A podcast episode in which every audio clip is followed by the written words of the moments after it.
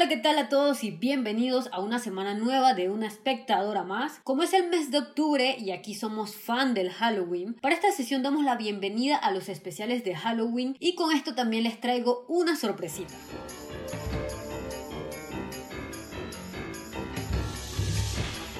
Si eres de los que les encanta el mundo del maquillaje, seguro que te has preguntado alguna vez cómo hacen las caracterizaciones de personajes que nos han impactado. Monstruos de películas de terror que ya no parecen ficción sino pura realidad en las películas. Hoy hablaremos del maquillaje con efectos especiales, de ahí el nombre de FX. Cuando hablamos de este tipo de maquillaje nos viene a la memoria personajes como el hombre lobo, Frankenstein, Freddy Krueger, Drácula y así un sinfín de personajes más. Para esto, la sorpresa del día de hoy es que este es el primer podcast con un invitado especial. Él es Miguel Rudas, un amante de la época de Halloween y amigo mío que adoro con toda el alma. Miguel es licenciado en publicidad y ha tenido la experiencia de ser maquillista en el Festival de Terror que organizaba el lugar de su antiguo trabajo y que también de hecho pudo caracterizarse a sí mismo. ¿Qué tal, Miguel? Un gusto de verdad tenerte por aquí. Quería iniciar preguntándote si ya habías empezado tu celebración de Halloween o cómo vas con eso. Claro, ya inicié mi celebración de Halloween. La verdad estoy bastante feliz de que ya haya iniciado el mes porque tenía en mente ya subir uno que otro maquillaje o tutorial de maquillaje de efectos especiales, que es lo que más me gusta hacer durante este mes. Miguel, ¿podías hablarnos un poco más a detalle de lo que hacías cuando eras maquillista en el Festival de Terror exactamente? Bueno, la verdad es que estoy bastante agradecido con la oportunidad que me brindaron en el Festival de Terror, ya que fue la primera vez en la que pude trabajar como maquillista de efectos especiales y pude desarrollar un poco más eh, algo que venía practicando años atrás con lo que tenía a mi alcance. Y la verdad estoy bastante agradecido con mi jefe, mi ex jefe, porque él llegó un día de la nada y me propuso ser maquillista, me habló sobre lo que iba a ser el evento, que, que era primera vez que lo iban a desarrollar aquí en Panamá, ellos en su empresa. Y la verdad yo dije, que, wow, en verdad me está hablando en serio de que me va a brindar esta oportunidad, porque yo en ese momento nunca había maquillado gente afuera, siempre lo había hecho yo a mí mismo, a mis amigos y a y hacia personas cercanas, pero nunca a un nivel de, ¿sabes? Profesionalmente, de maquillar a otras personas, que te paguen por, ello, por eso. Era como una experiencia súper nueva para mí en ese aspecto, pero la verdad fue súper increíble porque pude aprender cosas nuevas que no sabía, pude poner a prueba todos los conocimientos que tenía en ese entonces eh, de momento y la verdad que fue bastante cool y también que pude hacer nuevas amistades en, en el trabajo y compartir mi experiencia en lo poco que sabía y enseñarle también a mis compañeros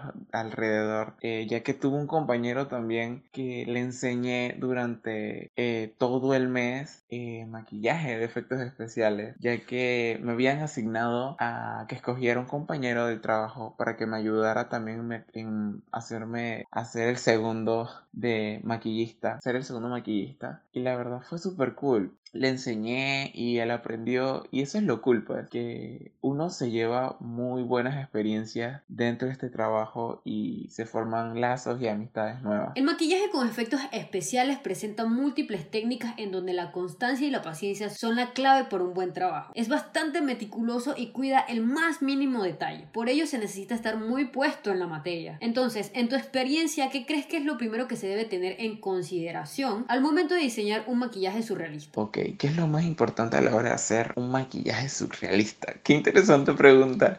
Creo que lo más importante es ser creativo, dejar volar tu creatividad.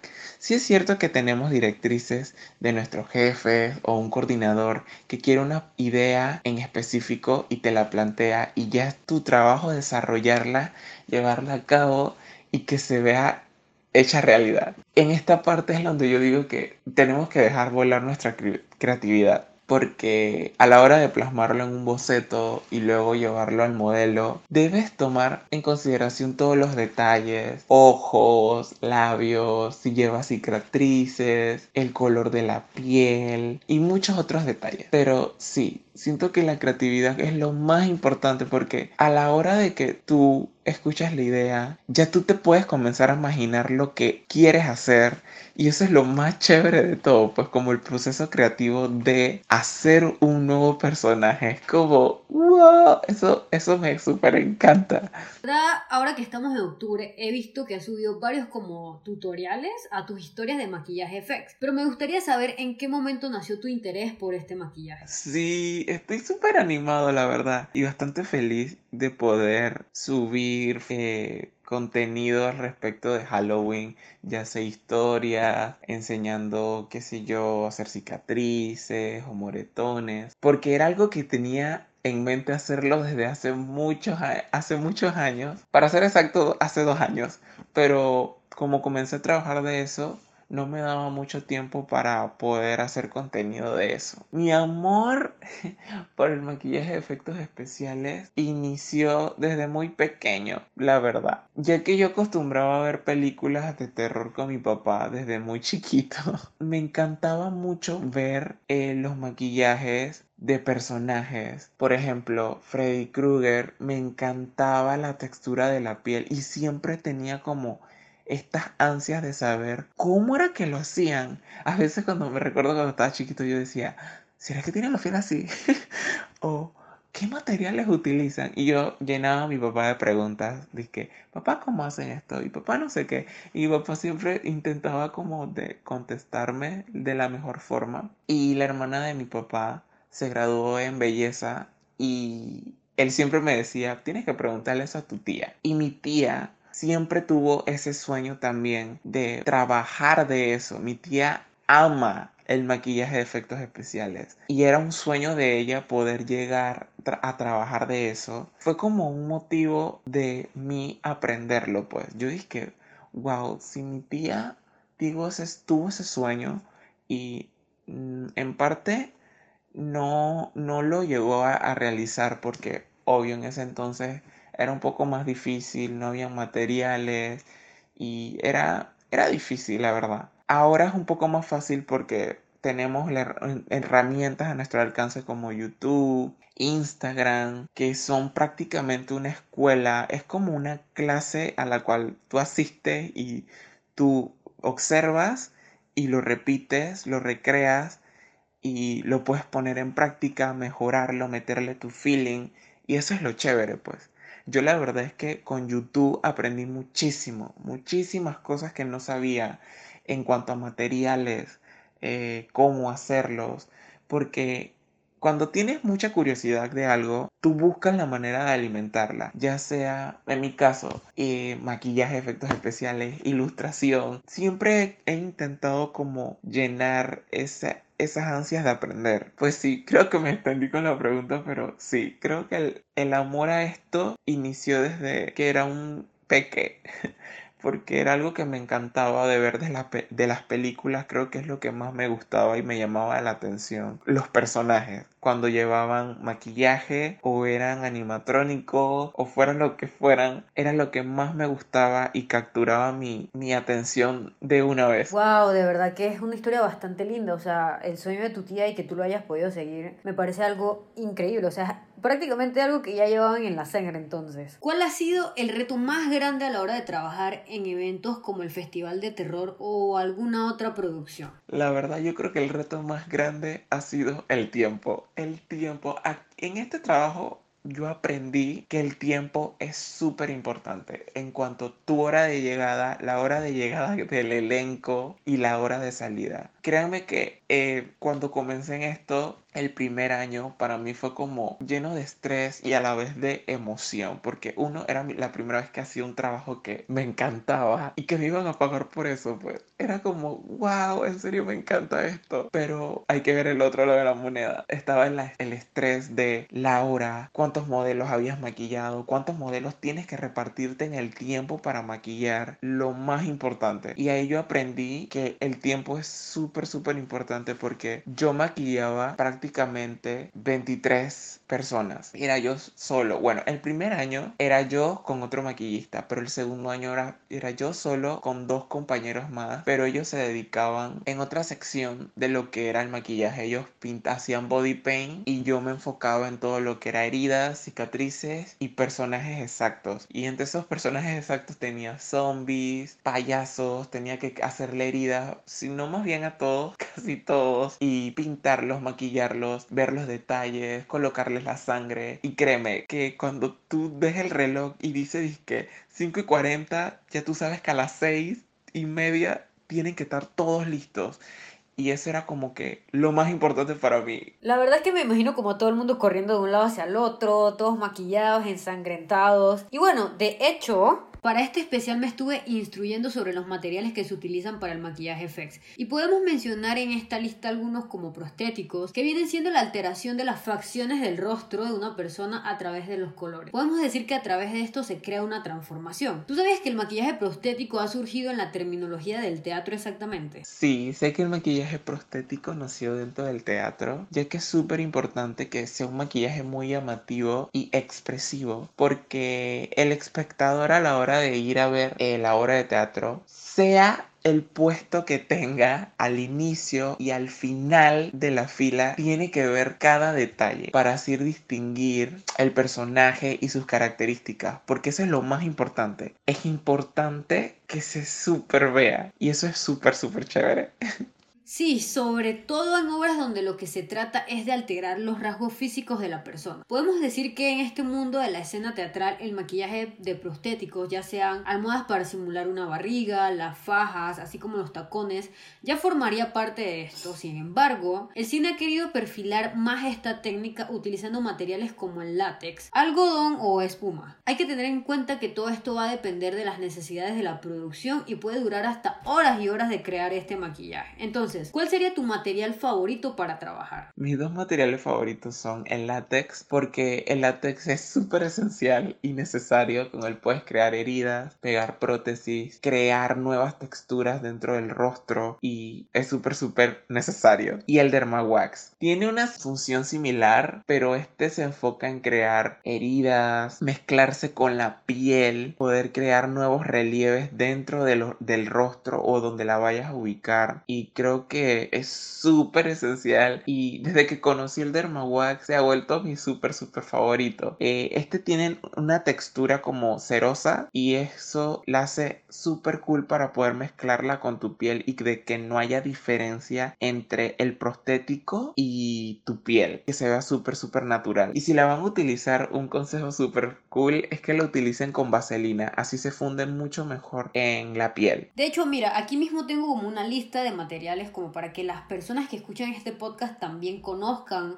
exactamente los nombres y de qué trata cada uno. Tenemos sobrantes de material, que esta trata de sustancias que incluyen látex o gelatina para simular venas, arterias o partes de carnes colgando en escenas de terror, por ejemplo. El silicón, que es algo que ya eh, posiblemente mucha gente por el término ya esté familiarizada, pero este es un producto químico que se utiliza para crear moldes y adhesivos. Eh, la goma caliente, que suele ser parecido al látex, solo que la única diferencia es que este puede volverse a utilizar como su nombre indica. Es porque se calienta hasta volverse líquido. De hecho, también del látex tenemos derivados como el látex natural, aplicado como líquido que este se seca quedando más o menos rígido y listo para trabajar. También como mencioné eh, la gelatina que este material ha empezado a desaparecer debido a que no tenía grandes resultados en el calor con las iluminaciones ya que por lo general la derretían. Y así como el sudor de los actores pues iba dejando efectos bastante negativos a la hora de caracterizar a los personajes. Y me imagino que este debe encantarte que es la sangre falsa que podemos decir que es el material más utilizado sobre todo en el género de miedo o de terror. Y es que esta tiene las mismas características que la sangre real, extendiendo algunas más líquidas o otras más gelatinosas o espesas. Y por último tenemos los moldes. Los moldes suelen ser un material de distintas sustancias que se pueden combinar entre sí y pueden ser utilizados para la caracterización. Yo me imagino que has utilizado ya alguno de estos. Y bueno, eh, la pregunta que te quería hacer Miguel es que exactamente qué maquillista de efectos especiales te inspiró a seguir aprendiendo. Ok, la maquillista que me ha inspirado a aprender, investigar y que soy su fan de todo su trabajo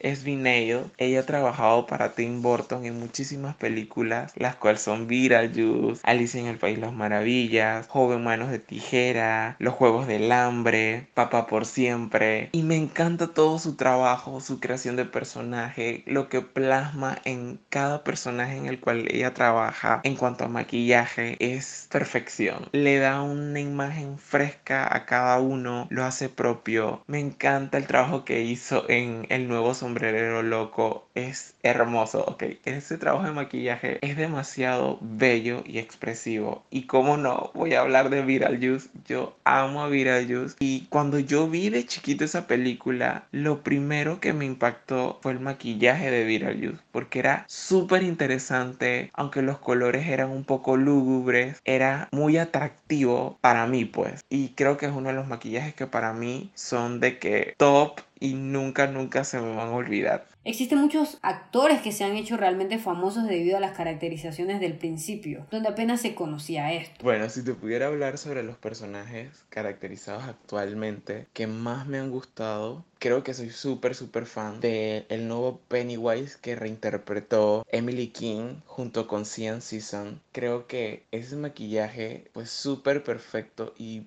muy bien ejecutado y creo que se ha vuelto uno de mis favoritos actualmente junto con el The Shape of Water. Creo que Guillermo del Toro crea criaturas únicas y los maquillistas con que trabajó para esa película supieron entenderlo súper bien y recrear la criatura que él quería que fue Jordan Samuel y Mickey Hill y Clayton Martínez si no me equivoco. En verdad ejecutaron una criatura demasiado bella en cuanto a prótesis, color, los detalles de la bestia en este caso de la película son demasiado perfectas y les quedó genial y creo que son mis dos personajes caracterizados por el momento que se han vuelto icónicos para mí. Mira, por ejemplo, el mío podría ser fácilmente el fauno de la película del laberinto del fauno. Es que, de hecho, siento que las películas de Guillermo del Toro son buenísimos ejemplos que contienen estos personajes. Mira también Hellboy, los personajes principales de las historias son, de hecho, totalmente caracterizados por un maquillista. Soy fan de Guillermo del Toro, Kimi, te lo juro. Su forma de trabajar es súper genial. Cuando vi el laberinto del fauno, quedé fascinado de saber que es de ese tipo de directores que se compromete tanto en sus trabajos y a la hora de crear personajes lo hace único y especial que solo, siento que solo él lo puede hacer. Por ejemplo, investigando me di cuenta que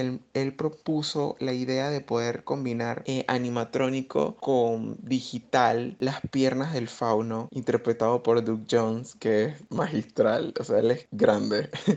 y el resultado al final fue genial, o sea, fue magnífico. Junto al maquillista José Kidglass, eh, logró hacer un trabajo magnífico, la verdad. Siento que el maquillaje que lograron hacer en conjunto, tanto él y Guillermo del Toro, en cuanto al hombre pálido y al fauno, es hermoso. La primera vez que yo vi la película, no te voy a mentir, me llevé un susto porque creí que era una película infantil, pero a la hora de verla y ver el arte que él expuso en su película fue genial, o sea, fue magistral, porque ambos personajes eran únicos, diferentes, pero el trabajo de maquillaje era de otro mundo. Otro favorito de los fans de Marvel podría ser Zoe Saldaña con Gamora, proceso de alrededor 6 horas, o Karen Gillian con Nebula, que hasta en la primera película de Guardianes de la Galaxia se rapó el cabello completamente para poder caracterizar a este personaje. Mystic, yo creo que Mystic fue de esos primeros personajes a los cuales yo me enamoré en la pantalla grande y dije, wow, en serio un cuerpo se puede pintar todo. Yo creo que tenía como unos 6 cinco años, creo. Eh, más grandecito, cuando me comencé a interesar más en esto del maquillaje, fue que pude investigar, ver escenas de cuando los, la pintaban y cómo era el proceso de maquillaje de su personaje, lo cual era bastante elaborado. Ella llevaba 110 prótesis de silicón pintadas individualmente, algunas con eh, colorante de comida eh, de tinte azul vegetal. Y me da risa porque como es una película y es tan pro, yo jamás hubiera pensado que utilizaron tinte vegetal para crear su personaje, pero igual es genial. Yo utilizo tinte vegetal muchas veces cuando hago sangre o quiero agregarle profundidad a las heridas. Y saber de que un personaje de una película lleva tal elemento me hace sentir de que wow, o sea, para la creatividad no existen límites y siento que el trabajo que hicieron los maquillistas fue espléndido, en verdad. Es genial para un niño súper chiquito poder ver un maquillaje de ese tipo en la gran pantalla. Te abre las posibilidades de un mundo que tú crees que solo está en las historietas o sí, en las películas, pero poder ver cómo pintan a la persona, cómo le aplican los, las prótesis individualmente, lo eleva más, o sea, lo eleva y te hace pensar de que, wow, yo en algún momento puedo llegar a hacer eso y lograr ese objetivo. Y creo que es como que lo mejor que tú te puedes llevar a la hora de ver el proceso del behind the scene de, del, del personaje, de cómo cómo de un boceto se puede llevar a lo más alto. Y en verdad es que es de ese tipo de maquillajes que se te quedan en la cabeza y perdura para siempre. Claro, cómo olvidar el maquillaje azul completamente de Mystique. Y claro, esto hablando netamente eh, de la primera versión de la película de los X-Men, ya que si mal no recuerdo, eh, también está la versión de Jennifer Lawrence, pero la versión de Jennifer Lawrence también tenía su par de toques digitales, o sea, de CGI, pero igual pasaba por un proceso extenso de maquillaje. Y bueno, eh, no me puedo ni imaginar personajes como Freddy Krueger, que están totalmente deformados la cara de una manera muy grotesca. Y bueno, hay versiones tanto de ochenteras como las más actuales. ¿Qué opinas tú de este personaje? Siento que Freddy Krueger es esos personajes que no importa la época o la edad que tengas, el maquillaje se te queda grabado. En cuanto a su caracterización de personaje, las cicatrices, las heridas, las prótesis, sus garras, es único. Y Sé que en la última película del 2010 eh, el maquillaje fue tan complejo, demoró seis horas y fue tan genial que prácticamente no, no, necesitó retoques digitales a la hora de la edición final de la película. Cada año las películas, el trabajo de maquillaje era más elaborado porque las primeras películas se notaba que era podía ser una máscara en ese entonces o las prótesis eran muy notorias pero cada vez que pasaron o transcurrieron los años para las nuevas producciones el trabajo de maquillaje era muy elaborado y cada maquillista de cada película les le supo dar su toque imprimirle su propio estilo. Y hablándote así de películas más ochenteras y noventeras y de esta época, investigando, aprendí que algunos profesionales intentaron combinar algunos efectos mecánicos y técnicos del maquillaje, elaborando las llamadas criaturas robóticas, y estos daban vida y movilidad a muchos personajes, como el extraterrestre de 1982 en Aliens o Jurassic Park. ¿Tú qué opinas de estos efectos que los realizaban de este modo? Ok, yo siento que la implementación de estos efectos animatrónicos fue marcar un inicio a una, a una nueva etapa dentro de las producciones cinematográficas. Poder ver o intentar ver en acción real, ya sea en Alien o Jurassic Park, las criaturas moverse, parpadear, lo hacía único. Y en verdad, yo soy fan de la idea, o sea, de poder elaborarlos de poder hacerlos y colocarlos dentro de una película para mí fue como wow. Y que hoy en día algunas producciones se tomen el tiempo de implementar ese tipo de, de elementos lo hace muy encantador y un poco emotivo en cuanto a las películas de antes cuando uno veía de pequeño y poderlas ver a esta actualidad todavía utilizando efectos así lo hace como mucho más encantador.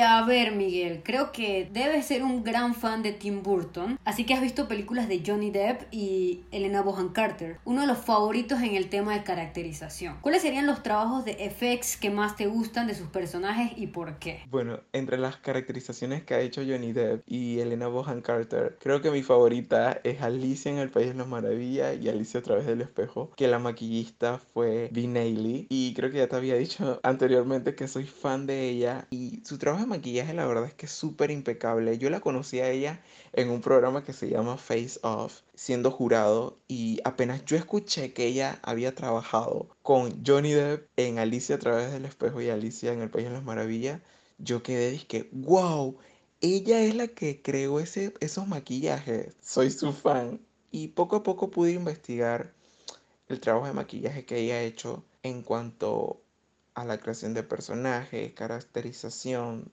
vestuario, es única, o sea, man, ella es una genio. Sí, y es demasiado asombroso toda la dedicación de los maquillistas. Yo creo que los míos podrían ser fácilmente de ambos sus papeles en Alicia en el País de las Maravillas. O sea, Sombrero Loco es totalmente irreconocible que sea Johnny Depp y la Reina Roja ni se diga, con su cabezota y su enorme peluca. Y como un datito curioso sobre los sombrereros es que antes era muy común que los sombrereros estuvieran en verdad locos. Estos pintaban sombreros con pintura de plomo y unido al pegamento que utilizaban para trabajar les producían trastornos mentales muy reales. Pero Johnny Depp es bastante famoso por trabajar junto a Tim Burton. Y aquí Miguel pues ha caracterizado al gran personaje de Beetlejuice y podrías contarnos qué tal fue esa experiencia. Beetlejuice creo que es uno de mis personajes súper favoritos, como ya te había dicho anteriormente, y poder caracterizarlo fue uno de esos sueños que pude lograr, ya que yo quería imprimirle un poco más mi estilo de que se viera un poco más juvenil, pero sin perder la esencia del personaje, ya que a mí me gusta mucho caracterizar personajes de películas o de series animadas y creo que casi todos los que he caracterizado por ahora que no son muchos, han sido de Tim Burton, porque Tim Burton es un genio en cuanto a todo lo que hace y soy muy fan de él, como de Guillermo del Toro. Es súper increíble Beetlejuice y me gustaría volver a repetir hacer el personaje, pero un poco más apegado a la película original y espero a futuros poder hacerlo. De verdad que me encanta. Y Miguel, estoy segura de que varias de las personas que escuchan hoy el podcast tendrán curiosidad de qué más se puede hacer en cuanto a efectos especiales dentro del maquillaje. Por ejemplo, crear arrugas en las manos o quemaduras en el cuerpo. Eh, ¿Podrías explicarnos un poco más de cómo se logran estos efectos? Eh, estos efectos se pueden lograr con lo que tú tengas a la mano. No te tienes que complicar tanto en los materiales. Yo sé que a veces muchos decimos de que, ay, no tengo esto o no tengo lo otro, no tengo látex, no tengo eh, dermawax. ¿Cómo puedo hacerlo? Créanme que con lo que tengamos a la mano es súper útil. Eh, con goma escolar, papel, toalla, sombras de colores marrones, moradas, amarillas, cafés, se puede lograr muchísimo, ya que son efectos, pues hacer efectos prácticos, crean ilusión óptica. Es que, es que eso lo hace genial, de que tú puedas buscar los elementos más prácticos que tengas, ya sea tinte vegetal, y puedas implementarlos y crear maquillajes que se vean hiperrealistas. Y eso es lo que yo he estado intentando hacer a través de mis historias de Instagram, pues. Que las personas vean que no es necesario tener un kit de maquillaje súper profesional para poder hacer un maquillaje súper elaborado que al final se vea realista de una calidad impecable. Porque créanme que si tú tienes las ganas de hacerlo, te va a quedar súper bien. Como escuchamos también de la experiencia de Miguel, el maquillaje es todo lo amplio que uno pueda crear y que quiera hacerlo. Y tiene un sinfín de modalidades donde el estudio y la práctica son los dos pilares muy fundamentales, así como formarse adecuadamente en cuanto a productos, químicos y demás. Puedes adentrarte a un mundo intenso de colores y texturas donde la magia y el surrealismo van de la mano. Bueno, en conclusión, Kimi, siento que el maquillaje de efectos especiales es una puerta enorme. Te abre posibilidades de expandir tu creatividad, poder buscar nuevos métodos para crear nuevas cosas. Cada día hay maquillaje que es tan realista que ya no lo distingue de lo que es maquillaje a lo que es real. Y eso me encanta. Y siento que yo apenas voy por la mitad o el inicio del camino en cuanto a maquillaje de efectos especiales, pero poco a poco, día tras día que lo voy practicando, voy aprendiendo muchísimo más. Y siento que debo agradecerle muchísimo a mi jefe que me brindó la oportunidad de poder trabajar como maquillista de efectos especiales dentro de un evento tan grande, poder maquillar a cierta cantidad de, de personas de un elenco lo elevaba mucho más. Y creo que es esas experiencias que nunca nunca se me van a olvidar. En verdad que mi única recomendación a las personas que quieren aprender esto es infórmense busquen herramientas. YouTube es una herramienta que tienes al alcance que te puede informar de todo